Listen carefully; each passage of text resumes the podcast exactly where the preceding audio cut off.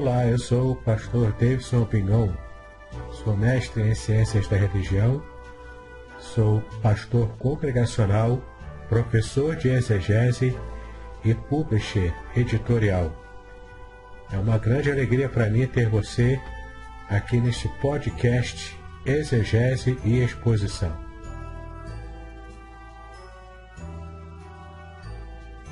Participe! Sugira novos temas para que eu esteja tratando aqui nos podcasts. Eu quero aproveitar para convidá-lo também a assinar o meu canal do YouTube, especialmente para ter acesso a playlists Exegese e Exposição, onde há vários vídeos que você pode ampliar ainda mais o seu conhecimento bíblico. Se você quiser, também tem um grupo do Telegram chamado Exegese e Exposição. Há também cursos gratuitos meus na, na plataforma Udemy. É só você acessar e participar desses cursos gratuitos.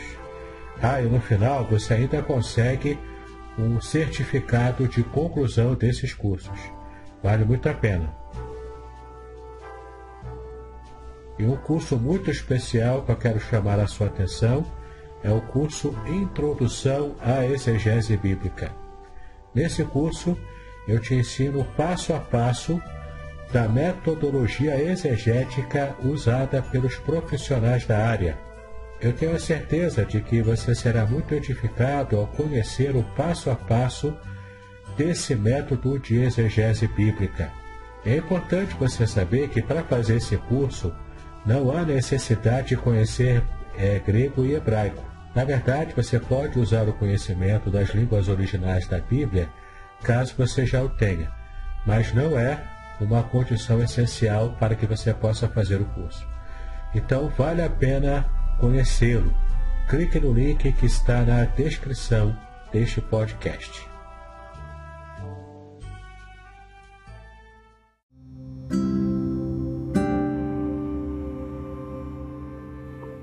Na última quinta-feira, na última quinta-feira, a Igreja Congregacional de Niterói, a nossa igreja, completou 76 anos de organização eclesiástica. Ah, organizada em 24 de outubro de 1943. O mundo ainda estava vivendo os horrores da Segunda Guerra Mundial, que só terminaria dois anos depois, em 1945.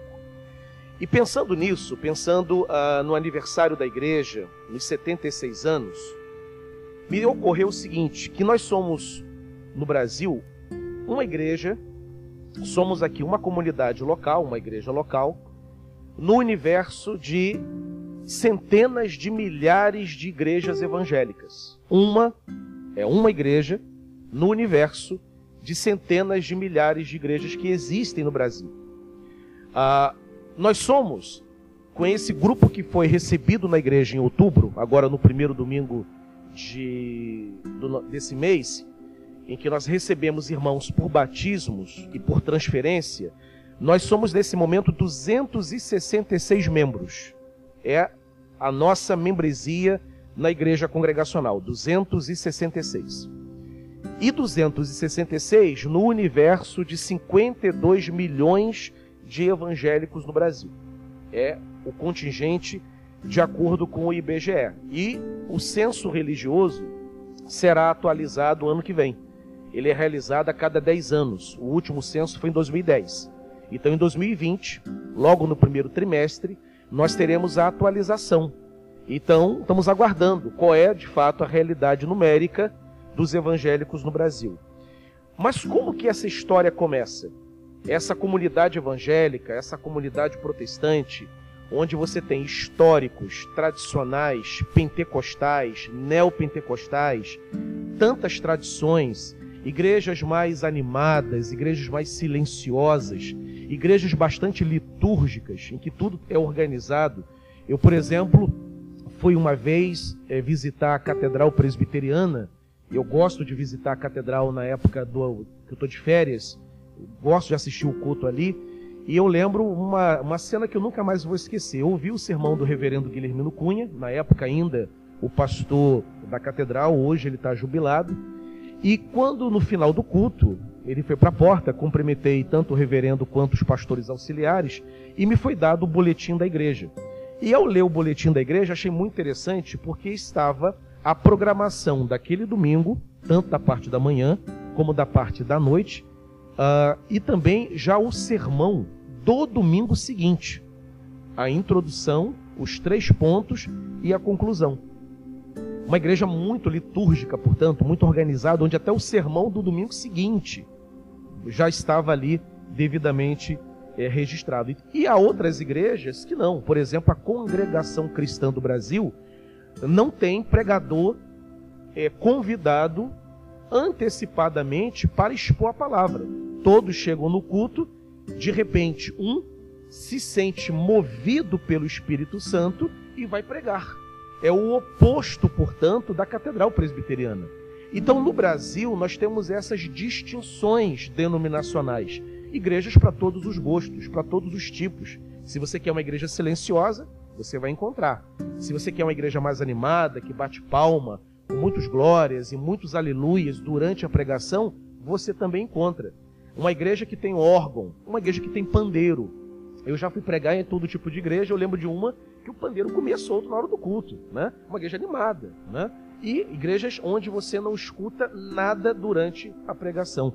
Somos, portanto, 52 milhões de evangélicos no Brasil e centenas de milhares de igrejas em todo o território nacional. Mas como que essa história começa? Como que o evangelho chega no Brasil? como que as igrejas evangélicas se estabeleceram, quem foi o primeiro, o número um, o 001 dessa história, até chegar na realidade numérica atual. A nossa aula hoje, a nossa preleção, tem esse objetivo de apresentar um pouco dessa história, dos desafios que essas denominações encontraram e os legados do movimento protestante no Brasil. Antes de tudo, eu já quero dizer que não há protestantismo no Brasil, no singular. O que há é protestantismos. Tem cinco tipologias e eu vou explicar no decorrer da preleção que identifica essas tipologias. Bem, vamos lá. Começando pelos precursores, os três primeiros protestantes que pisam no território brasileiro. Isso no longínquo é século XVI, o ano é o ano de 1530, quando nós teremos três luteranos, e aqui eu já, eu já digo de imediato que os primeiros protestantes que desembarcam no Brasil, eles eram de tradição luterana. Eliodoro Essos, que está no Brasil em 1530, os três são alemães, Urico Smidel, 1534, e o mais interessante deles, eu vou dizer porque que ele é tão interessante, Hans Staden, 1549. Eles eram luteranos, eram protestantes, portanto, mas eles eram luteranos sem pertença, porque não tinha uma igreja estabelecida aqui. E o que é interessante nesses homens é que, embora eles fossem protestantes, a vinda deles para o Brasil não, tinha, não teve o objetivo de pregar o evangelho não era a motivação. Esses homens eles eram aventureiros, eles eram comerciantes e eles vieram para o Brasil para poder trabalhar no processo de exploração das riquezas naturais do nosso país. Por por acaso, por coincidência, por contingência, eles eram protestantes. Mas o objetivo deles não era estabelecer nenhuma igreja, não queriam pregar para os indígenas, eles queriam apenas comercializar, pegar a nossa riqueza, levar para a Europa e lá vender e ganhar o seu dinheiro e ganhar o seu lucro. Esse Hans Staden, eu falei que ele é o mais interessante dos três, porque ele vai sofrer um naufrágio na Baía de São Vicente, em São Paulo, hoje conhecido como estado de São Paulo, ali em Bertioga, na região do litoral é, paulista, e ele vai ser, ah, quando ele, ele é salvo desse naufrágio, ele não morre afogado, e quando ele é, consegue chegar no continente, ele vai ser capturado pelos índios da tribo dos Tupinambás. E ele ficará preso pelos Tupinambás. Esses índios da tribo dos Tupinambás, eles eram índios que praticavam antropofagia. Eles eram canibais. Havia, portanto, tribos canibais no Brasil. Né? E quando eles capturaram eh, os índios e o deixaram preso, o objetivo deles era, numa cerimônia religiosa, devorar o Hansestad. E ele ficou apavorado, porque ele já tinha ouvido essa história, essa história era uma história conhecida na Alemanha, e ele viu na prática que isso era verdade. Ah, interessante que o Hans Stade, quando ele era, quando ele foi capturado, ele começou a reagir a essa captura e essa ameaça de morte, fazendo algumas orações, cantando alguns cânticos. Aquilo chamou a atenção, inclusive, dos hinos, dos índios. Mas o interessante também é que ele chorava, ele chorava muito. E esse choro, inclusive, irritou os índios, porque os índios eles são corajosos. E a prática do, da antropofagia era uma prática normal, e o índio capturado, inclusive, que seria devorado, ele tinha que reagir a essa captura e essa ameaça de morte com coragem, né? porque a coragem, acreditava-se que a coragem daquele guerreiro capturado passaria para os índios que devoravam. Então a coragem era transmitida para os devoradores. E o Hans Staden era um alemão, não estava habituado com isso. Ele chora e chora muito. E aquilo, inclusive, irrita os índios. E os índios começaram a dizer: se o Deus que você invoca na oração é um Deus que ah, olha para um guerreiro e, e, e, e aceita esse choro, aceita esse desespero, esse Deus é um Deus covarde. E aquilo deixava o Hans Stade, Hans Stade muito magoado com aquilo. Mas era a reação dele uma vez que ele ficou desesperado. Ah, o fato é que ele consegue fugir ah, daquela captura, chega no litoral, pega uma embarcação de volta para a Alemanha e quando chega na Alemanha ele publica um livro. Esse livro está traduzido para o português. Houve uma primeira edição em 1830 e hoje na internet você consegue o link da história de Hans o que ele passou uh, aqui no Brasil quando foi capturado pelos índios tupinambás. O interessante é que na época, século XVI, os títulos eram muito grandes. Hoje em dia, qualquer livro que você vai comprar, na capa está lá um título minúsculo. Na época, o padrão era um título imenso. Eu vou ler para vocês aqui como que esse livro se chamava lá no século XVI, quando ele publicou na Alemanha. Né? A verdadeira história dos selvagens, nus e ferozes, devoradores de homens, encontrados no Novo Mundo, a América, e desconhecidos antes e depois do nascimento de Cristo na terra de S, a terra de origem de Hansestad. Quando o próprio Hansestad, de Romberg, na província de S, os conheceu e agora os traz ao conhecimento do público por meio da impressão desse livro. Esse era o título do livro publicado por Hans Stade. Né? É quase um prefácio, é quase a história, nem precisa então comprar o livro, porque a história está contada no próprio título. Ele retorna e torna a sua história conhecida por toda a Alemanha. Mas, como eu disse, esses três primeiros luteranos, e deixa eu só voltar um pouquinho, que tem um detalhe interessante do Eleodoro Essos. Esse Eleodoro Essos, tinha um, o pai dele se chamava Eliodoro Eubano, amigo pessoal de Martinho Lutero. Então ele é filho, esse Essos, Eleodoro Essos, de um amigo pessoal do Martinho Lutero. Então é uma, é uma relação muito interessante dos reformadores diretamente com o Brasil logo no início da nossa história. Eles vão embora e não retornam mais. E aí nós chegamos no ano de 1557. Agora começa um movimento mais intencional de protestantismo no Brasil, que é chamado de protestantismo colonial, porque era um protestantismo que chegava junto com o colonizador. Na época, a igreja era um assunto de Estado. Quando o colonizador chegava, junto vinha a espada, o exército do colonizador e vinha a religião do colonizador. E em 1557, aqui na Baía de Guanabara, no Rio de Janeiro, desembarcou um navio com mais de 200 calvinistas. Os calvinistas franceses, eles eram chamados de huguenotes. Huguenotes nada mais era do que o protestante de tradição calvinista e que veio para o Brasil enviado por João Calvino. Né? Calvino foi o responsável pelo envio dessa embarcação. Dois anos antes, 1555, uma primeira embarcação de franceses desembarcou aqui no Rio, mas não tinha protestantes nessa primeira embarcação. Dois anos depois, em 57, é enviado ao Brasil uma embarcação com calvinistas, com protestantes. E o objetivo era erguer uma igreja, pregar para os índios e batizar os índios. Mas era um projeto de poder também. A, a missão aqui de pregar o evangelho, de batizar indígenas, era tão somente uma missão decorrente, uma missão consequente. Não era a missão principal. Os franceses vêm para cá para explorar o Brasil, para levar as nossas riquezas também. Se estabelecem aqui no Rio de Janeiro, tem muita literatura antiga e contemporânea também, muitas dissertações de mestrados e teses de doutorados em história que falam desse período. E ah, interessante que no dia 10 de janeiro de 1557, dois pastores dessa embarcação de huguenotes vão celebrar aquele que é considerado o primeiro culto protestante no Brasil. Esses pastores, seus nomes, é Pierre de Richier e Guilherme de Chartier.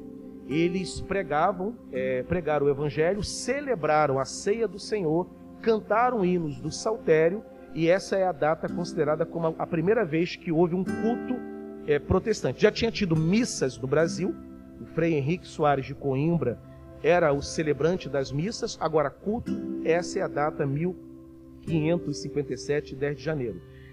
Quem conhece a Catedral Presbiteriana do Rio de Janeiro aqui, aquele belíssimo templo é, construído no estilo neogótico que tem ali em frente à Praça do Tiradentes, ah, quando você entra na catedral, tem lá o jardim da catedral e há um memorial tem uma, uma, mesa, tem umas esculturas, e aqueles pastores que estão ali nas esculturas são justamente o Pierre de Richier e o Guilherme de Chartier. É uma memória ao primeiro culto é, evangélico que foi realizado no Brasil. Dessa embarcação, nessa embarcação, ele, quando esse navio foi desembarcado aqui, desembarcou aqui, vieram a convite, veio a convite do governador francês que estava aqui há dois anos, um camarada chamado Villegayon, Nicolau Duran Villegayon. Tem a famosa ilha de Villegayon, que fica aqui na Baía de Guanabara. Ele que convidou esses huguenotes, esses protestantes, para se estabelecer no Brasil. Só que Villegayon recebeu uma carta de um bispo de uma cidade francesa chamada Lorena. E o bispo que enviou essa carta nessa embarcação, né, ninguém imaginaria o que poderia acontecer ao ler o Villegayon essa carta, o bispo de Lorena dá uma informação acerca desses protestantes. Ele diz o seguinte: Villegayon, tome cuidado. Você pediu religiosos aí no Brasil para poder estabelecer uma religião cristã. Toma cuidado que esses huguenotes, esses é, calvinistas, é um bando de herege e vai estragar o teu plano. Bote eles para fora, bote eles para correr. Villegayon era o bispo escrevendo, era uma autoridade religiosa, né? E aí ele acredita naquilo que era um bando de hereges, aqueles protestantes, e começa a perseguir os huguenotes.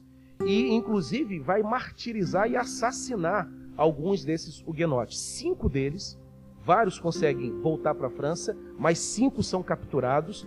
É, desses cinco, quatro são executados por Villegayon, mas antes deles morrerem, eles escrevem uma confissão de fé que vai ficar conhecida como a Confissão de Fé da Guanabara, considerado o primeiro documento doutrinário no continente eh, americano.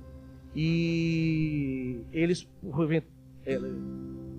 marcaram essa confissão com a entrega das suas próprias vidas e são considerados os primeiros mártires evangélicos aqui no Brasil. Ele ganhou, vira a cabeça e começa a perseguir é, os huguenotes. Os índios que estavam aqui, convencidos pelos portugueses, se unem e botam os franceses para fora. E dessa, desse período, dessa aventura, um dos tripulantes, um jovem formado em teologia, chamado Gerard Léry, ele vai escrever também um livro chamado Viagem à Terra do Brasil. Eu aqui eu resumi, o título é imenso também, ele contando o que ele passou aqui no Rio de Janeiro, sendo perseguido por Villegayon. Essa história você consegue, inclusive, baixar no YouTube. Tem um livro, tem um filme que a Rede Globo, inclusive, exibiu recentemente, chamado Brasil Vermelho, que conta a história de Villegayon e a perseguição empreendida contra os huguenotes. Bem, termina o século XVI, entra o século XVII. Vai chegar primeiramente em Salvador, Bahia, depois no Recife, um outro grupo protestante oriundo de uma outra nação. Vai chegar os holandeses, que vão invadir primeiramente o Recife, primeiramente Salvador, depois o Recife. A experiência em Salvador não dura muito tempo, a experiência no Recife dura mais de 20 anos. No ano de 1630, quando amanhece, Recife se descobre cercada de navios da Holanda. É a história do famoso príncipe Maurício de Nassau. Eles invadem o Recife, o objetivo também ali era comercial. A Holanda precisava de uma área que pudesse é, plantar cana-de-açúcar. O açúcar era o produto, a especiaria mais valorizada da Idade Média, valia muito. Você pagava pessoas com açúcar, você trocava açúcar por outros bens é, comerciais. E o Brasil, com esse clima que tem, ele ah, é muito favorável ao plantio da cana-de-açúcar. E os holandeses souberam que havia uma grande é, extensão de terra. E o objetivo era esse: era poder plantar cana-de-açúcar, ganhar dinheiro, enriquecer a Holanda. Agora, eles eram calvinistas também, eles eram protestantes. O Estado holandês já tinha definido o protestantismo como a religião principal daquele país. E ao desembarcar no Brasil, trouxeram também a fé protestante, a fé evangélica, especialmente a fé calvinista. Vão pregar para os índios, é desse período, inclusive, que surge o primeiro batismo de um brasileiro no rito protestante. E eu lembro nos meus tempos de estudante de teologia, de história da igreja, eu havia aprendido que o Dr. Cali, o fundador do congregacionalismo, tinha batizado o primeiro brasileiro, um homem chamado Pedro Nolasco de Andrade. E aí aparece, isso é, é, configurou a história oficial do movimento evangélico no Brasil.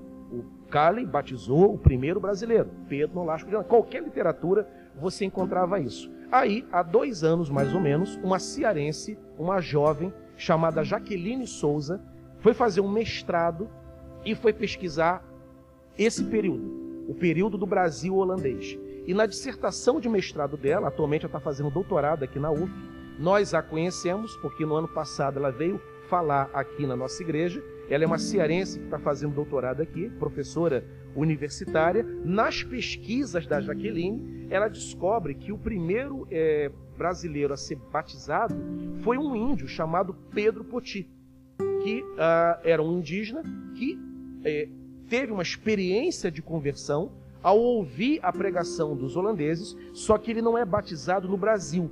Esse índio é levado para a Holanda, passa cinco anos na Holanda, é batizado na Holanda e quando volta, volta como um pastor da igreja reformada da Holanda, da igreja protestante da Holanda, e começa a pregar para outros índios. Índios se convertem, assume a fé protestante e uma igreja indígena é plantada, a chamada Igreja Potiguara, que a Jaqueline provou que foi a primeira igreja evangélica do Brasil, formada só de índios.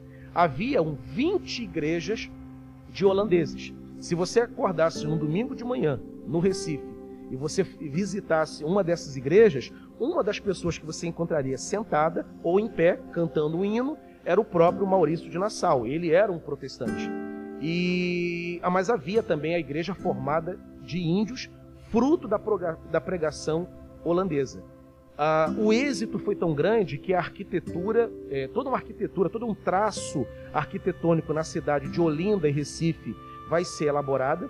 Isso existe até hoje. Quando você visita o Recife, você visita vielas, ruas, igrejas dessa época, construídas por holandeses, fazem parte hoje do patrimônio histórico é, do Estado. Olinda é uma cidade toda tombada pelo patrimônio histórico mundial, a ONU tombou, e você, visitando Olinda, você vê lá toda uma influência holandesa desse período. O holandês passou a ser o idioma principal do Brasil. O português não passou, passou a ser proibido, falava-se tupi-guarani e o holandês. Os índios, inclusive, é, se comportavam como europeus.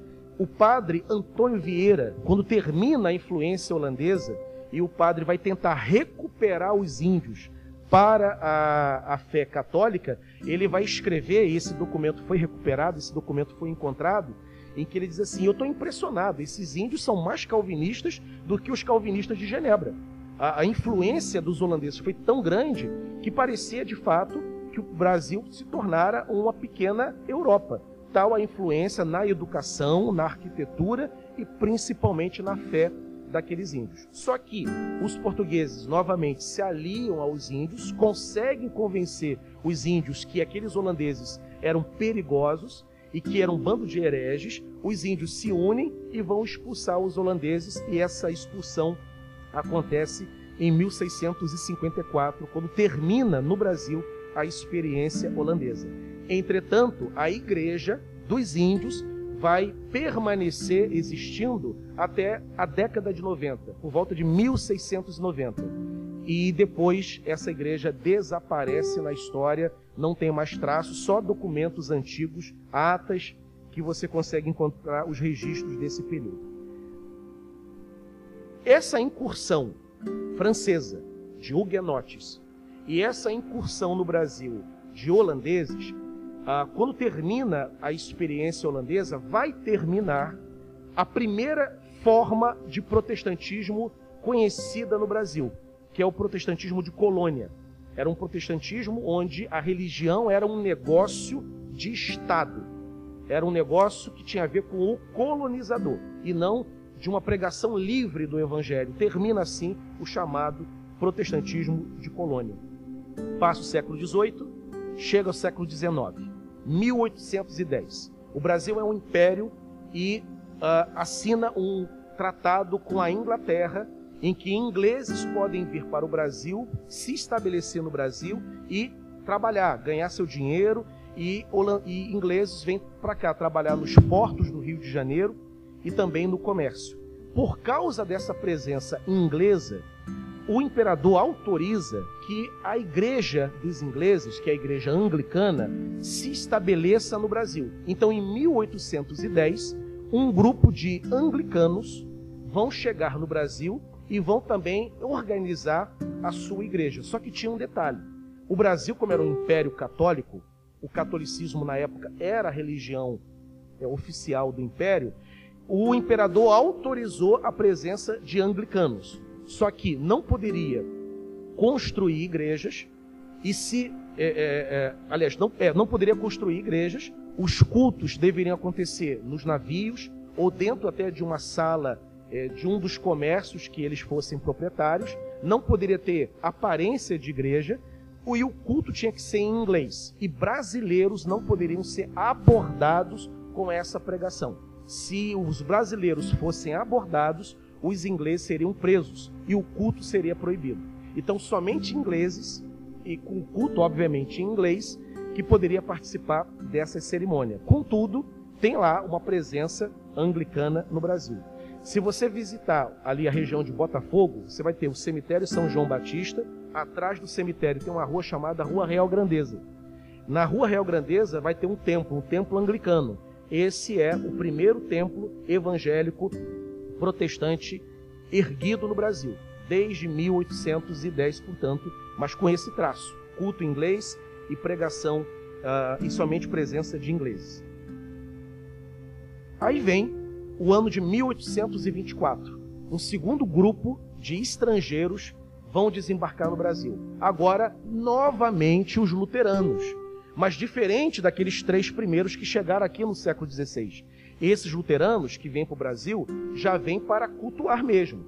Vêm para trabalhar nas lavouras de Nova Friburgo, do sul do Brasil, e uh, vai também organizar igrejas, mas com as mesmas características. O culto é em alemão, brasileiros não podem ser evangelizados e, uh, e, as, e as casas de oração não podem ter a aparência de igreja, porque o Brasil é um império católico e a religião católica é a religião oficial data dessa época, ali, Praça, Praça da Cruz Vermelha, no centro do Rio de Janeiro, perto da Rua do Resende.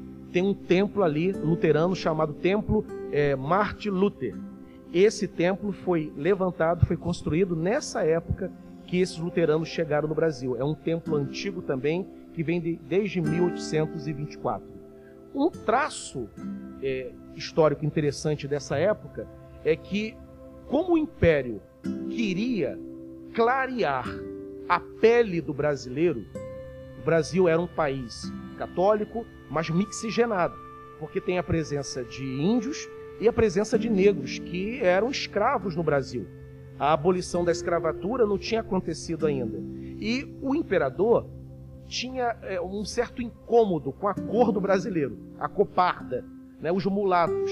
Ele queria clarear. Então ele abre mesmo os portos, convida luteranos alemães né, para poder se estabelecer no Brasil. E ele era tão interessado na presença de alemães no Brasil que ele chega a dizer o seguinte: olha, já que vocês têm os cultos de vocês e os pastores virão para poder pregar o evangelho e cuidar das igrejas, e eu sei que os pastores são sustentados por dízimos, por ofertas, o imperador falando, né?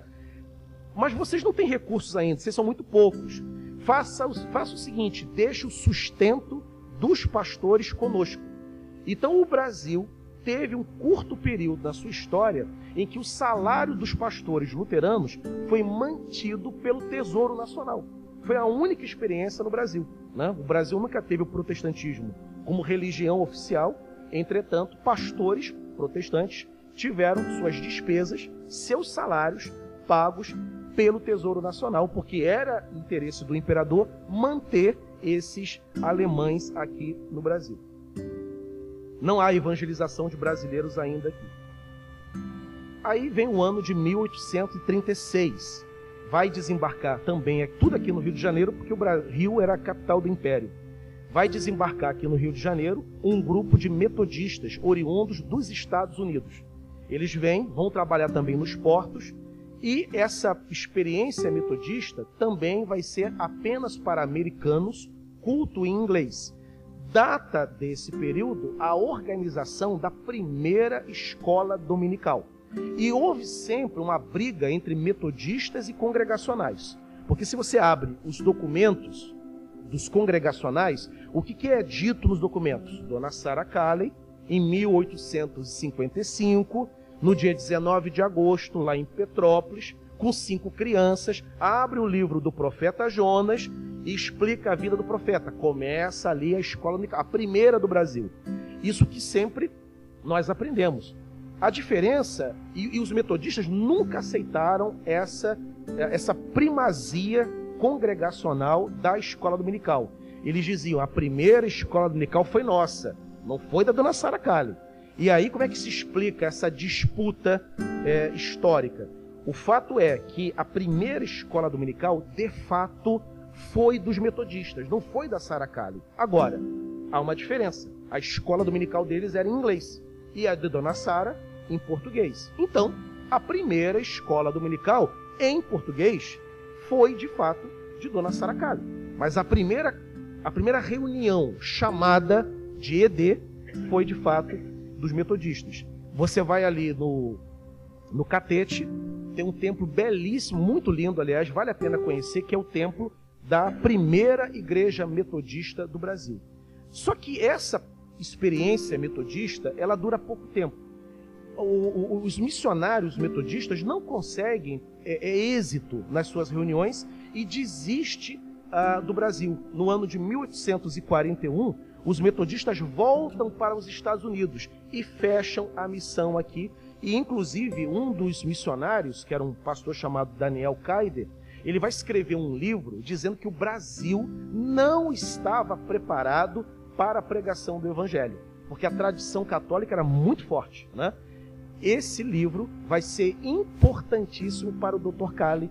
Quando chegar em Cali, eu faço o link entre essa obra do Caider e o ministério do Reverendo Cali, fundador dos congregacionais. Chega o ano de 1855 uma data cara para nós, uma data importante para nós. É o desembarque do Dr. Cali, né? 10 de maio de 1855. Ele e Dona Sara desembarcam aqui no Rio de Janeiro, ficam hospedados no hotel e Cali fica horrorizado com a sujeira do Rio de Janeiro, né? Com a quintura do rio, já era Rio 40 graus na época, A cidade era uma imundície só, não tinha saneamento básico, né? não mudou nada de 55 para cá. Né? Se ele vivesse hoje, ele daria o mesmo, teria as mesmas impressões, horrorizado. E detalhe, além de ficar horrorizado com a sujeira, com a falta de saneamento básico, uma outra cena deixa Cali escandalizado. Nessa época, 55, o Brasil ainda era também um país é, é, que praticava a escravatura. E ah, como não tinha saneamento básico, como que o comércio, os hotéis, as residências liberavam é, os seus dejetos? As casas tinham é, os seus banheiros e tudo, e tinha um compartimento, geralmente no subsolo, ah, no porão, onde eh, colocava-se barris, né, barril de, de madeira, e enchia-se esses barris com os, com os dejetos das pessoas. Né? E aí fechava-se esses barris e ia até a Baía de Guanabara e jogava esses barris ali, na Bahia. Mas quem é que fazia esse serviço? Eram os escravos, que trabalhavam com calça de juta, sem camisa, e eles pegavam e botavam aqueles barris nas costas. Só que eram barris de madeira. Vazava os dejetos. Né? E ao vazar os dejetos, dava micose na, nos negros. Então eles eram manchados, tinham listas brancas nas suas costas. E eles eram chamados, por causa dessas manchas, de tigers, os tigres. Né? Quando Kali olha para aquela cena subhumana, né, ele fica horrorizado. Ele era um europeu, a Inglaterra já tinha resolvido há muito tempo a questão da escravidão, ele era contra o comércio de escravos e ele se recusa a ver aquela cena e também levando em conta ah, o fato de como europeu que ele era, o clima do Rio de Janeiro lhe fazia muito mal. Aí ele descobre que havia uma cidade no estado do Rio de Janeiro é, com clima de montanha, bucólica, arejada, organizada e se não bastasse, o imperador Dom Pedro II morava nessa cidade. E disseram: ah, o nome da cidade chama-se Petrópolis. Ele então sobe a serra, vai morar em Petrópolis e se estabelece em Petrópolis por causa das condições mais é, organizadas que a cidade oferecia. Se torna amigo do imperador Dom Pedro II. É, Dom Pedro II frequentava a casa de Dr. Cali, isso era muito interessante, né? E o que explica essa relação Primeiro é a fortuna do Torcali, ele era um homem muito rico, e a riqueza de Cali vinha tanto da medicina, que se dava muito dinheiro na época, muito mais do que se dá é, hoje, e pelo fato também de que Cali era dono de ações. Ele tinha dinheiro aplicado na bolsa de ações de bolsa de valores de Nova York. E à época, os Estados Unidos estava com um processo muito intenso de exploração do ouro no oeste americano e investir em estrada de ferro para poder colocar locomotiva, trem, tendo acesso ao oeste americano, dava muito dinheiro para quem aplicava. Cali botou muito dinheiro nas estradas de ferro, nas empresas que construíam estradas de ferro. Ficou milionário com isso. Então a fortuna dele era um homem muito culto, era um médico, era um escocês. Cali viajava muito, conhecia muito a terra, a chamada Terra Santa. E, doutor, e o Dom Pedro II diferentemente dos políticos de hoje, ele foi um dos políticos mais cultos que o Brasil teve. Era um poliglota, falava vários idiomas, o Dom Pedro II. Então ele tinha um, um interesse muito grande por aquele escocês médico que desembarcou no Brasil. E isso estabeleceu uma amizade muito interessante a ponto do imperador deixar o palácio e ir na casa do Dr. Cali para tomar café. Tem uma história linda, aliás, que você encontra nos diários de Dona Sara, né? Esse diário está guardado na igreja fluminense. Um dia, Dona Sara está em casa preparando um café, né? E Dr. Carlos estava doente, estava enfermo.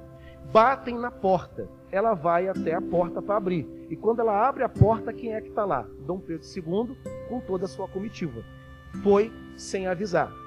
A educação da época, a cortesia da época, a gentileza da época impedia que alguém que não fora é, comunicado né, da sua visita, o recebesse em casa. Né? E ela diz: Olha, mas ele está doente. Aí Dom, Dom Pedro II aceita e marca uma visita quando ele já estava recuperado. Foi uma amizade muito interessante entre o Dr. Cali e Dom Pedro II. É o Cali, junto com sua esposa, uh, que vai fundar a primeira, igreja, a primeira escola dominical em português. Dona Sara vai poder explicar o livro do profeta Jonas para aquelas cinco crianças já mencionadas. E o fruto dessa escola dominical é a Igreja Fluminense, que dará origem à Igreja Congregacional, a primeira igreja, essa sim, a primeira igreja nacional com culto em português que existe é, até hoje. Eu costumo, sempre que eu falo é, do Dr. Kali, eu acho que eu já mencionei isso aqui numa exposição anterior, que embora a data 19 de agosto, a data da aula de Sara com as crianças, no profeta Jonas, seja de fato uma data importante, mas duas semanas depois teve uma outra aula que eu acho muito mais interessante. Uh, ah, Dr. Kali reúne uma classe de adultos para poder expor a escritura. E nessa classe de adultos, finalzinho do mês de agosto, ele vai reunir homens brancos e homens negros. Isso em 1855 a, a abolição da escravatura só acabaria, só aconteceria, melhor dizendo, em 1888, quando a princesa Isabel assinou a Lei Áurea. Então nós estamos aqui, em 55, 33 anos antes da abolição da escravatura. E lá está Cali, pregando para homens brancos e negros reunidos. Ele nunca aceitou pregar numa classe segregada. E, inclusive, se você visitar a Fluminense, e pedir a dona Esté, que guarda os documentos da Igreja Fluminense, você vai ter acesso a uma aprovação na Assembleia de Membros, em que ficou estabelecido que os membros da Igreja Fluminense estavam proibidos de serem donos de escravos. Não era permitido ao membro da Fluminense ser senhor de escravo. Cali foi o primeiro a fazer isso. Nessa época, casamento era somente celebrado dentro das igrejas católicas, os evangélicos não podiam casar, o casamento não era reconhecido. Pra, quando você morria, a cerimônia tinha que ser católica, porque os cemitérios eram católicos, né? A gente cresceu ouvindo a história dos tais cemitérios dos gringos. Mas o que era o cemitério dos gringos? Na verdade, o cemitério dos gringos eram os cemitérios de protestantes, que organizavam seus cemitérios porque o corpo de um protestante não era bem-vindo num cemitério católico, né? Tinha que ser católico para ser sepultado. Você não podia nem morrer na época, né? Então, a, o Cali vai, junto com a sua influência com Dom Pedro II, né? Vai contratar a peso de ouro os três maiores advogados da época, que eram não só advogados, mas eram juristas, professores de direito, e vai pleitear que o evangélico tivesse o seu casamento devidamente assegurado e que a cerimônia fúnebre fosse também uma cerimônia religiosa no rito protestante. Cali consegue isso. E na verdade, então, todos os evangélicos, e não só os congregacionais, têm uma dívida histórica com o Dr. Cali. Muito da liberdade religiosa experimentada no Brasil se deve ao Dr. Cali e à Dona Sara Cali. Assim começa o trabalho congregacional no Brasil. Quatro anos depois, desembarca no Brasil um jovem de 26 anos, uh, americano, de tradição presbiteriana, chamado Ashbel Green Simonton. É ele que vai plantar a Catedral Presbiteriana do Rio de Janeiro, que é a primeira igreja presbiteriana é, fundada no território brasileiro. Ela vai ser organizada em 62, a chegada dele é em 59, mas a igreja é organizada em 62.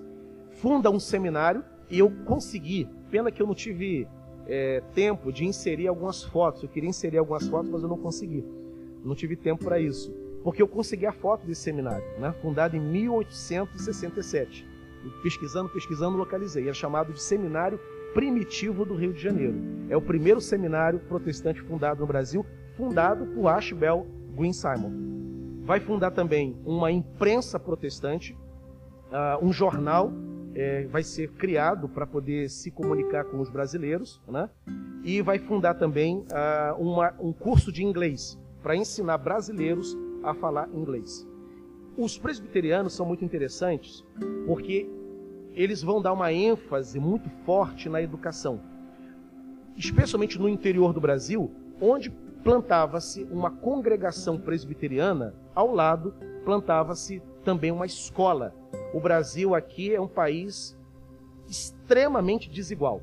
Você tem uma realeza culta, você tem religiosos cultos, mas a população, é, mais de 90%, veja que estatística estarrecedora, mais de 90% era analfabeta. e era um país agrário, um país rural.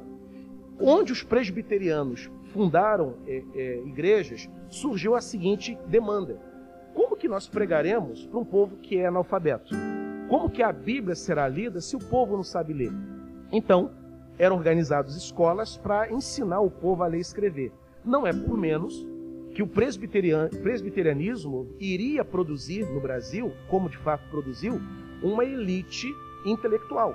Entre todas as tradições que existem no Brasil, batista, congregacional, presbiteriana, é dos presbiterianos o marco da intelectualidade. Os nossos melhores teólogos são presbiterianos. Os melhores pregadores que existem no Brasil são presbiterianos. Doutor Augusto Podemos, Reverendo Caio Fábio, né? Hernandes Dias Lopes. Isso não é aleatório, não é uh, algo que surgiu do nada. É por causa dessa forte ênfase na educação, na teologia. Uh, o seminário presbiteriano ele consta entre os melhores do Brasil. São cinco anos a formação. Fundaram o Mackenzie. Começa com uma escola para criança e o Mackenzie hoje é uma potência, é uma universidade com 60 mil alunos matriculados e é a mais importante universidade particular do Brasil. Ela rivaliza com a PUC, aonde ela se estabelece. No, em São Paulo, quando um, um jovem, por exemplo, não passa no vestibular para a USP, a USP é o sonho de consumo de qualquer jovem vestibulando paulista. Ele quer ir para a USP. Né? Quando ele não passa na USP, qual é a primeira opção da classe média alta paulistana? É o Mackenzie, por causa do elevadíssimo nível que a universidade tem. O Dr. Augusto Nicodemos foi chanceler da universidade por mais de 10 anos. Então, os presbiterianos produziram uma elite cultural inegável que existe até hoje no Brasil. Aí vem o ano de 71. E aqui é muito interessante. Vai desembarcar no Rio de Janeiro um grupo de missionários norte-americanos de tradição batista. E aqui eu abro um parênteses para colocar para os irmãos algo muito interessante. Durante muito tempo, nos livros de história do Evangelho no Brasil, uh, estava escrito que a primeira igreja batista era uma igreja fundada em Salvador, na Bahia, né? uh, fundada por um missionário chamado William Book Bagby. E lá, de lá, de Salvador, espalhou para o restante do Brasil. Isso é o que figurou até bem pouco tempo. Eis que aparece uma historiadora batista essa história tem mais ou menos uns cinco anos e ela começa a revisitar os documentos antigos dos batistas no Brasil. E ela descobre que a primeira igreja é, batista não foi a de Salvador, fundada em 81, mas sim duas igrejas batistas fundadas em 1871, essa data que está aparecendo aí, em duas cidadezinhas que depois ficariam conhecidas como Americana, por causa da colônia de americanos, ela existe até hoje essa cidade em São Paulo e uma outra cidade chamada Santa Bárbara do Oeste, fundada também por americanos batistas. E aí surgiu a seguinte questão: por que, que a Convenção Batista Brasileira ela dizia que era a de Salvador e não essas duas igrejas de São Paulo? A primeira. E descobriu o seguinte: a Convenção Batista Brasileira morria de vergonha dessa igreja fundada em 71. E qual a razão da vergonha? Por que, que os batistas não queriam reconhecer a igreja de São Paulo como a primeira? Os Estados Unidos, nessa época, 71, é, experimentavam o fim da famosa Guerra Civil, ou Guerra de Secessão. Na Guerra Civil Americana, você tinha lá o norte é, libertário e o sul escravagista. E o norte libertário ganhou a guerra, ganhou a batalha. E os Estados Unidos libertou os escravos. Acontece que no sul, do Brasil, no sul dos Estados Unidos, um grupo de batistas americanos, obviamente, não aceitavam o fim da escravidão. Eles queriam manter escravos trabalhando nas lavouras, especialmente lavoura de algodão. E aí, esses batistas do sul disseram o seguinte: já que não podemos ser senhores de escravos aqui nos Estados Unidos, nós vamos procurar um país onde a escravidão seja permitida. E nós iremos para lá, iremos viver lá, plantaremos o nosso algodão e vamos ter os nossos escravos. Aí, abrindo o mapa, descobriram que o Brasil, 71, ainda é um império escravocrata, que a abolição não tinha chegado no Brasil ainda. E esses americanos, portanto, vêm para cá, se estabelecem em São Paulo, organizam uma igreja. A igreja era uma igreja racista, negro não podia entrar, escravo não era bem-vindo, o culto era em inglês e só podia ser americano para poder fazer parte desse culto. Então, a igreja, evidentemente, a convenção, é, tempos depois, ela morria de vergonha de admitir que havia isso aqui no Brasil. Né? E ela dizia, portanto, que a igreja de Salvador, porque a igreja de Salvador, em 81, ela era uma igreja onde brasileiros faziam parte dessa igreja, negros também, a pregação era em português, só que essa historiadora botou o dedo na ferida e, para prêmio do trabalho dessa historiadora, ela teve o seu trabalho reconhecido e hoje, quando você abre o site da convenção, está lá, a primeira igreja batista no Brasil é essa igreja fundada em 1871 e os batistas vão se tornar a maior denominação entre os tradicionais. São quase, no Brasil, quase é, 4 milhões de batistas tradicionais, fora outros grupos batistas que existem. Você vai aqui no Estácio, Rua Caneca, do lado, aliás, em frente ao Instituto Félix de Pacheco. Você vai encontrar um templo belíssimo, batista ali, comporta 4 mil pessoas, embora hoje não tenha mais essa membresia ali é fruto do trabalho do missionário William Buchbegbe, que fundou também a primeira igreja de Niterói, é um templo belíssimo que também ali existe. Bem, com o fim dos batistas, com o estabelecimento, melhor dizendo, do trabalho do batista, chega o século XX, mais pertinho da gente. Vai chegar no Brasil o movimento pentecostal. Né? E o movimento pentecostal vai modificar muito a forma de se adorar no Brasil. Né? E como é que essa história ela acontece? Primeiro, a congregação cristã ela é fundada em São Paulo por um homem chamado Luiz Francesco. Ele era um italiano, né? E vai fundar a congregação cristã. Aqui eu quero abrir um parêntese. É comum a seguinte pergunta: afinal de contas, pastor, congregação cristã é uma igreja ou é uma seita? Porque a congregação cristã no Brasil ela tem algumas particularidades. Primeiro, a, e as particularidades nem é por causa do uso do véu, que as mulheres usam o véu até hoje. Homens sentam de um lado, mulheres sentam de um outro, não tem pastor, a pregação acontece por impulso do Espírito Santo. Né?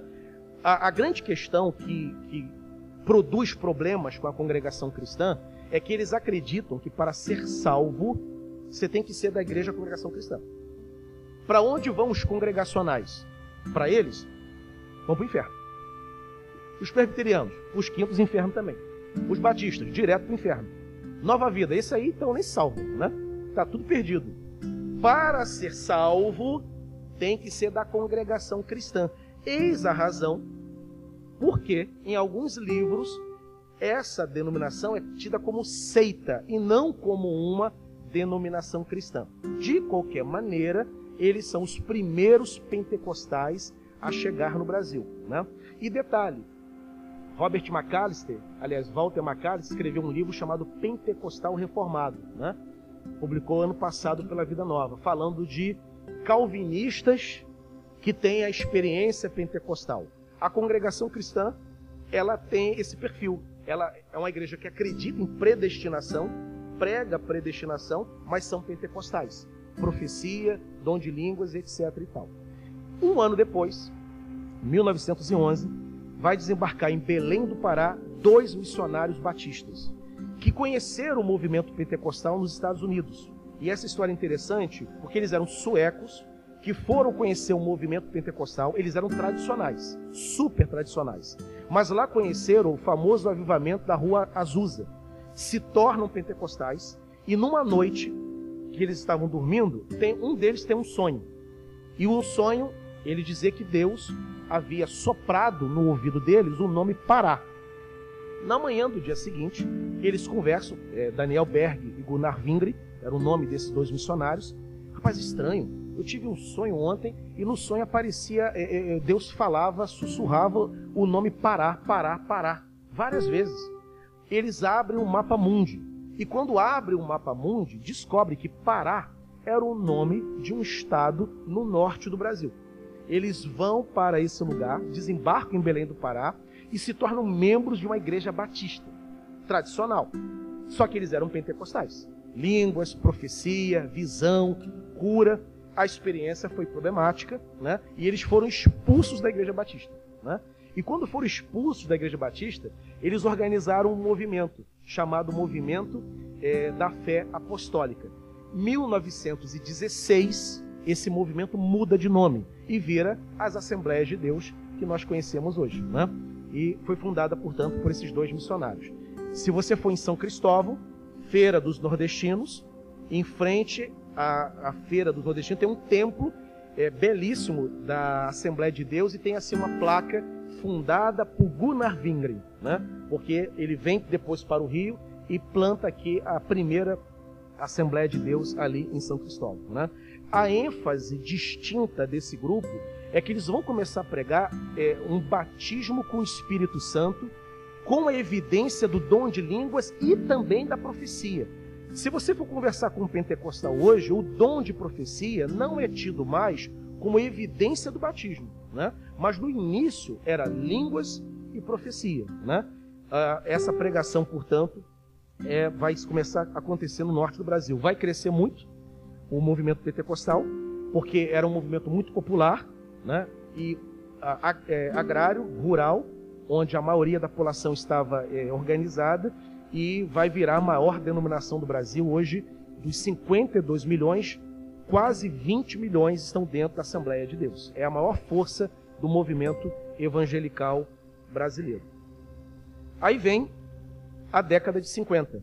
Vai surgir o chamado deuteropentecostalismo, a segunda onda pentecostal. Né? É quando chega no Brasil a igreja do evangelho quadrangular, ela vem dos Estados Unidos, né? Ah, e aqui vai se pregar também batismo com o Espírito Santo. Vai se continuar anunciando dom de línguas e profecia, mas agora um elemento novo vai ser inserido, que é o elemento da cura divina. Não só Deus é, na pregação deles, né? não só Deus batiza com o Espírito Santo, não só leva o seu povo a orar em línguas e a profetizar, mas Deus também cura as enfermidades. A enfermidade tem que ser curada na pregação do deutero pentecostalismo. Né? O missionário que vem para cá é o Aaron Williams. Depois, no ano de. Isso foi, aconteceu em 51. Em 1956, vai ser fundada no Brasil a Igreja é, Evangélica Pentecostal O Brasil para Cristo. O nosso querido Rafael Dantas, marido da Graziete, se eu não me engano, a experiência de conversão dele aconteceu lá, no Brasil para Cristo, né, nessa igreja aqui do Barreto. E foi fundado por esse homem, era um homem, era um missionário, lotava estádios, era oriundo da Assembleia de Deus, né? mas ele queria um outro tipo de pentecostalismo. E ele vai fundar, vai virar também uma grande denominação. Aqui no Rio é fraca, mas em São Paulo ela era bastante forte.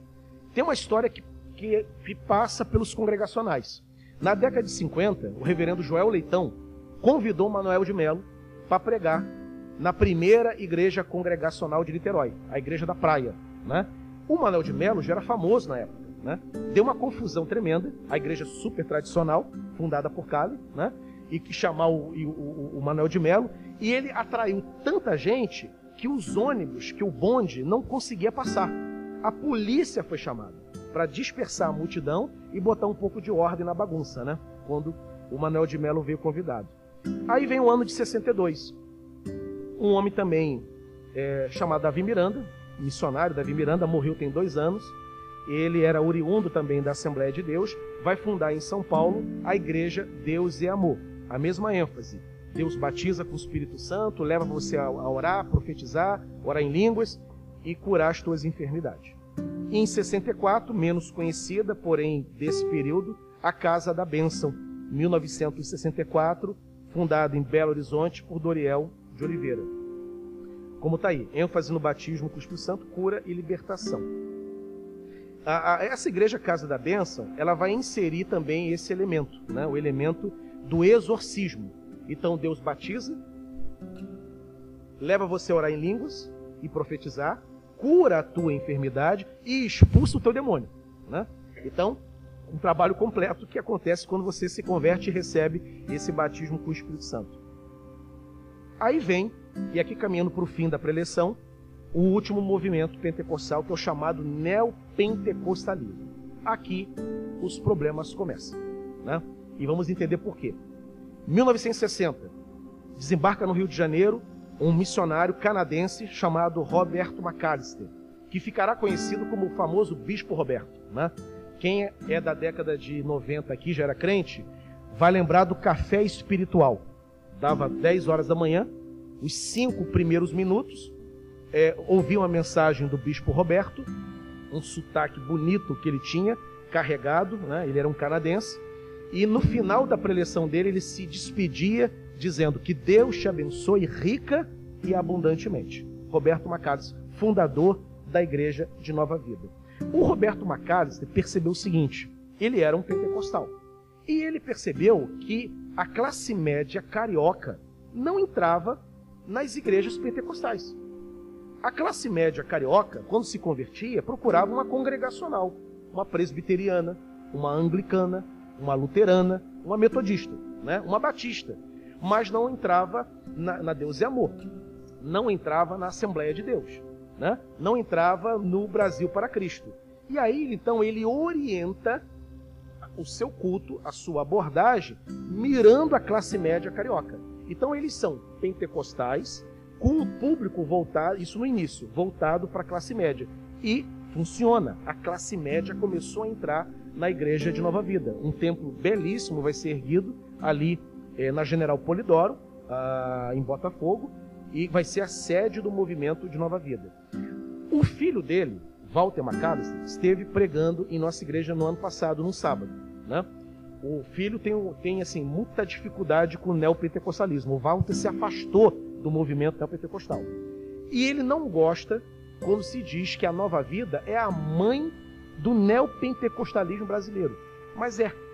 O Roberto Macari, por exemplo, quando ele orava, ele comprou a Rádio Relógio, tinha um programa na televisão chamado A Voz da Nova Vida, que passava na Bandeirante na, é, na década de 60 e 70, e ele convidava os ouvintes a, no final da oração, fazer duas coisas: pegar um copo com água, botar em cima do rádio, né? E beber esse copo com água. E para estabelecer um ponto de contato com ele, mandava as pessoas tocar no rádio na hora da oração. E Deus abençoaria, né? Quer dizer, não tem como, isso é histórico. Ele pode, filho feio não tem pai, tudo bem, né? Mas o, a mãe do movimento neopentecostal é a Igreja Nova Vida, né? Sem contar que alguns dos maiores líderes do movimento neopentecostal se converteu e se tornaram membros, se converteram e se tornaram membros da Nova Vida. Edir Macedo, fundador da Igreja Universal, né? É, R.E. Soares e Miguel Ângelo. Os três foram é, discípulos do Miguel do Roberto Macalester, né? E vai fundar a Igreja Universal, a Igreja da Graça e depois a Igreja, não sei qual é o nome lá da Igreja do Miguel Ângelo, né? Mas vai fundar essas comunidades que vão ser comunidades controvertidas, é, comunidades complicadas, né? Qual é, o, qual é o, o, a cronologia do movimento neopentecostal? 60, fundação da Nova Vida. Em 76, a comunidade evangélica é, fundada por Rob, Robson é, Rodovalho. Ele era um professor de física da Universidade de Goiânia, Federal de Goiânia. Em 1977, a Igreja Universal é fundada numa funerária aqui na Avenida Suburbana. Em 1980, a Igreja da Graça é fundada por Romildo Rubiero Soares, o R. Soares, que inclusive é cunhado do Edir Macedo, né? é casado com a irmã do Edir Macedo. Em 1986, Esteve Hernandes, querendo alcançar a classe média alta, jovem paulistana, funda a Igreja Renascer e vai ser o início do movimento gospel no Brasil, com música em estilo rock, cantada por jovens em alto volume para alcançar esse público. Né? E por fim, 1998, uh, Valdomiro Santiago, oriundo da Universal, funda a Igreja Mundial do Poder de Deus. O neopentecostalismo vai ter também um acréscimo. Deus, ele te salva, te batiza com o Espírito Santo, te leva a orar em línguas, te leva a profetizar, cura as tuas enfermidades, expulsa o teu demônio e te faz também prosperar. Você inevitavelmente prospera, até mesmo enriquece porque você se converteu. Então, a teologia da prosperidade é um produto do neopentecostalismo. Bem, e aqui finalizo a minha preleção dizendo quais são as contribuições do movimento evangélico no Brasil. Evangelização, óbvio, né? 52, apesar dos problemas, apesar das crises, das rupturas e até de algumas, alguns ensinos controvertidos, para não dizer heresia, o Brasil foi evangelizado. 52 milhões de evangélicos fazem parte desse grupo. É um protestantismo controvertido, complicado, imaturo em muitos momentos, mas tem aí. É inegável que houve evangelização no Brasil. Podemos discutir a qualidade dessa evangelização, a qualidade doutrinária, a qualidade teológica, mas houve evangelização. Ponto. Isso é fato reconhecido. Educação. O protestantismo sempre deu muita ênfase na educação, porque o culto protestante gira em torno da escritura.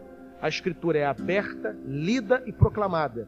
Então, aquele que acompanha a pregação tem que ter um mínimo de arrazoado, um mínimo de compreensão intelectual e lê a Bíblia em casa. Então, tem que ser um povo alfabetizado.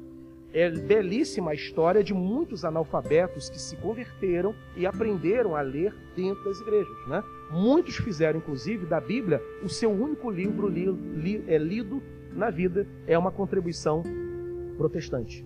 Reconhecido por todos os institutos que pesquisam é, a educação no Brasil. alfabetização nas áreas rurais. Os missionários, missionárias foram os primeiros professores é, de brasileiros. É, é, belíssima essa memória. Você pega gente de 80 anos que fala: não, quem me, quem me, meu, meu professor, a minha professora era uma missionária americana, galesa, irlandesa, né? Falava com muita dificuldade, mas nos amava, ensinou a minha família toda. Isso é muito comum na memória dos protestantes mais antigos. E os direitos civis, direito ao casamento, liberdade religiosa, né? E a, a própria cerimônia fúnebre também foi uma conquista protestante. Agora, há questões. Tem contribuições, mas há questões também que estão indefinidas, que precisam ser resolvidas, precisam ser fechadas. Um delas, uma, uma dessas questões é o tímido impacto social. Né? A despeito do gigantismo do movimento no Brasil, 52 milhões, o protestantismo não impactou a sociedade. Não há impacto. Você pega como experiência São Gonçalo, que, de acordo com o IBGE, é a cidade que tem o maior número de templos evangélicos por metro quadrado da América Latina. Há mais templos evangélicos do que bares e centro de macumba. E, entretanto, São Gonçalo figura entre as cidades mais pobres mais violentas do Rio de Janeiro. Né? Ah, você vai para Jardim Catarina, um bairro violento. Tem mais de 500 igrejas ali dentro. Né? O, que, o que há é, é, no Brasil que a pregação protestante não muda a sociedade? É uma questão que a gente tem que tentar responder. Fragilidade teológica. O Brasil é a igreja do dente de ouro, do paletó que voa, né? do culto de regressão, né? É, dos cultos em que as pessoas é, ficam com, com sons de animais sendo emitidos, há problemas teológicos sérios no Brasil, né? a despeito do nosso gigantismo. Teologia da prosperidade, que para mim é o pior câncer da igreja, né? A, a teologia da prosperidade, ela é o retorno das indulgências da Idade Média, e para mim, pior do que na época de Lutero, porque pelo menos na Idade Média, quando um cidadão ia comprar o perdão, comprava a indulgência, o objetivo dele era ir para o céu, ele queria morar com Deus e dava tudo para poder ter essa benção. A teologia da prosperidade, ela te eh, leva a você dar dinheiro, prosperar, né? E o teu fim não é ir para o céu. O teu fim é ter uma casa na praia. O teu fim é aumentar a conta bancária. Então é uma, ela é pior do que foi na Idade Média. Na Idade Média era ingênua, hoje ela é mal intencionada. Então, pioramos em termos de indulgência quando se compara a história no Brasil. E por fim, niilismo eclesiástico, 10 milhões de desigrejados no Brasil. Fenômeno aí também decorrente dos nossos muitos problemas. Bem, essa é a história da igreja evangélica no Brasil. Quem quiser depois isso em PDF, eu posso te mandar, é só pedir o pastor Davidson, ele te libera. Já são meio-dia, tem o almoço pronto, mas eu queria pelo menos abrir. Se alguém quer fazer algum contraponto, alguma contribuição, fazer alguma pergunta, alguma colocação. Quem quiser, é só levantar a mão. Né? Nem todas as denominações são colocadas, são muitas, né? São centenas de milhares de igrejas no Brasil, não tem como colocar todas, mas só aquelas que foram as primeiras, as mais marcantes. PC. É inegável as ações assim, misericordiosas de Deus. A gente, uma coisa é o que Deus faz em benefício daquele que crê, né? Outra coisa é o método empregado pela igreja. Né? Agora, o método pode estar equivocado, mas a bondade de Deus é tão grande, a misericórdia, o amor dele, que ele vai fazer o bem a despeito do método. Então o que aconteceu foi isso, foi a ação misericordiosa do Senhor. Calma aí, tem Vinícius, tem. Não, primeiro Vinícius, depois você, Dalvin. Obrigado. Perdeu muito, né? Perdeu muito dessa, dessa, é, é, dessa vanguardi, desse vanguardismo em relação a esse discurso. Agora, o que há de se considerar também é que algumas pautas que a gente chama de pautas identitárias, né? Elas não vingam entre os evangélicos por causa de alguns problemas que essas pautas identitárias têm. Ah, por exemplo, você, vai, não vai, você não vai ter de fato uma igreja evangélica é, ensinando, incentivando, por exemplo, a questão do direito ao casamento de homossexuais. Né? O que deve acontecer é o respeito a essas, essas pessoas que têm essa identidade, que têm essa relação, né? que se entrar um casal homossexual na igreja, como que a gente tem que se comportar? De maneira é, amistosa, é, de maneira é, respe, é, respeitosa, responsável com eles. Agora, uma, uma igreja evangélica, um movimento protestante, não vai defender essa causa, né? porque é uma causa que ela colide com a compreensão que tem acerca da palavra de Deus sobre esse assunto, né? sobre esse assunto específico. Agora, outras pautas, outras pautas minoritárias, né? a reforma agrária, por exemplo, essa sim é uma pauta que a igreja deveria abraçar e incentivar um pouco mais.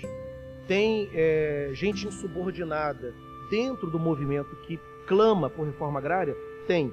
Aí a missão nossa é fazer a distinção do joio do trigo e entender que o direito à propriedade é um direito de cada um, está na Constituição brasileira.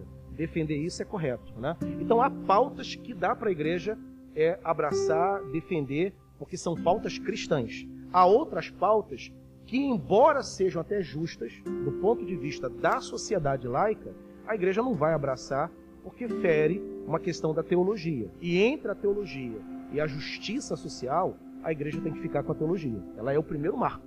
Depois outros valores são acrescentados. Agora sim, Dalvinha. É uma boa pergunta. Tem. É, é uma boa pergunta.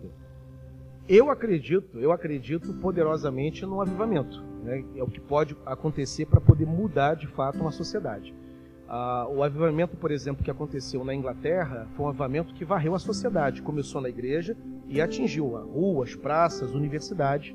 E é o que eu estou orando. Né? Nós temos que orar por isso, por um derramamento do Espírito Santo, por um avivamento do Brasil, até para que a sociedade seja impactada. Né? Do contrário, é, a igreja no Brasil tem muita dificuldade de articular é, pregação do evangelho com, com envolvimento e engajamento social. Né? É uma dificuldade histórica que a gente tem. A gente entrega a sociedade para a autoridade civil, para o governo, né? e ficamos de fora. No máximo, nós oramos, né? mas alguma forma de engajamento tem que acontecer. Mas esse engajamento tem que vir acompanhado, ou melhor, tem que ser motivado por um avivamento sem a atuação do Espírito Santo, a sociedade não muda. Né? Dentro da igreja, precisamos de um derramamento do Espírito. Imaginemos, então, a sociedade secular. Né? Mais alguma pergunta, queridos? Podemos caminhar para o fim? Fran. Depois para o. Existe. Boa parte dos congressos hoje de teologia são compostos de pentecostais e neopentecostais. Né? Você tem uma experiência bem perto da gente aqui. O projeto Água da Vida é uma comunidade de orientação que surge como de orientação neopentecostal e vai, à medida que o tempo passa, vai se identificando com uma teologia reformada. E eles conseguem conjugar muito bem essas experiências, uma experiência mais aquecida na adoração, mais livre e ao mesmo tempo preocupada com a formação teológica. Então, a, o projeto é um paradigma de diversas outras comunidades né, a, que têm a experiência pentecostal como a sua matriz de experiência, mas que busca na formação teológica é, uma, um aporte teórico que não tinha. Né? E, essa, e dessa experiência, dessa conjugalidade, tem saído bons resultados de comunidades cheias do Espírito, fortes na evangelização, na intercessão, na oração, mas preocupadas também com doutrina e teologia. E isso não é uma novidade, porque ah, na história da igreja sempre foi assim. Você tem, por exemplo, Jonathan Edwards, teólogo congregacional.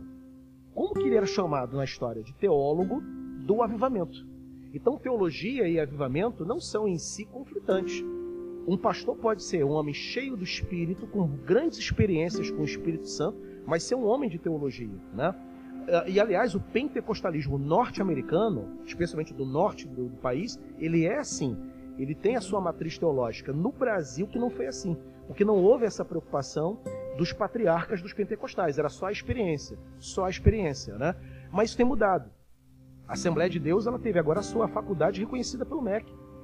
Né? Uma, uma, uma, uma denominação pentecostal, ali a FAECAD, Vicente de Carvalho, é uma universidade, aliás, não universidade, é uma faculdade com curso de letras, pedagogia e teologia, reconhecida pelo MEC. Na década de 80, a Assembleia de Deus com faculdade era inimaginável.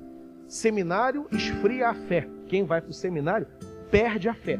Seminário é lugar de incrédulo, lugar de ateu. Era isso que era. Meu sogro era pastor da Assembleia de Deus. Eu conversei muito com ele, ele se converteu na década de 70, então ele pega aquele movimento que é experiência, monte, círculo de oração, gente muito aguerrida na oração, mas com problemas na formação. A Assembleia de Deus mudou isso. Mas por que, que mudou? O que, que entra na Assembleia de Deus? O que acontece na Assembleia de Deus que vai fazer com que essa chave seja virada? a Assembleia de Deus, a partir da década de 80, começa a atingir a, classe média, que não alcançava. Os primeiros pentecostais que alcançam classe média é o pessoal da nova vida. A Assembleia não alcançava. A Assembleia de Deus começou a alcançar. Com a entrada da classe média, desembargadores, médicos, advogados, juízes, donos de escola, servidores públicos, professores universitários, a necessidade de elevar o discurso começou a ser a se preocupar com isso. E aí a formação teológica veio a reboque. Eu vou terminar, preciso terminar com o presbítero Áureo, e assim a gente encerra esse período aqui. Cristo vive. Tinha esquecido da, do nome da, da igreja dele.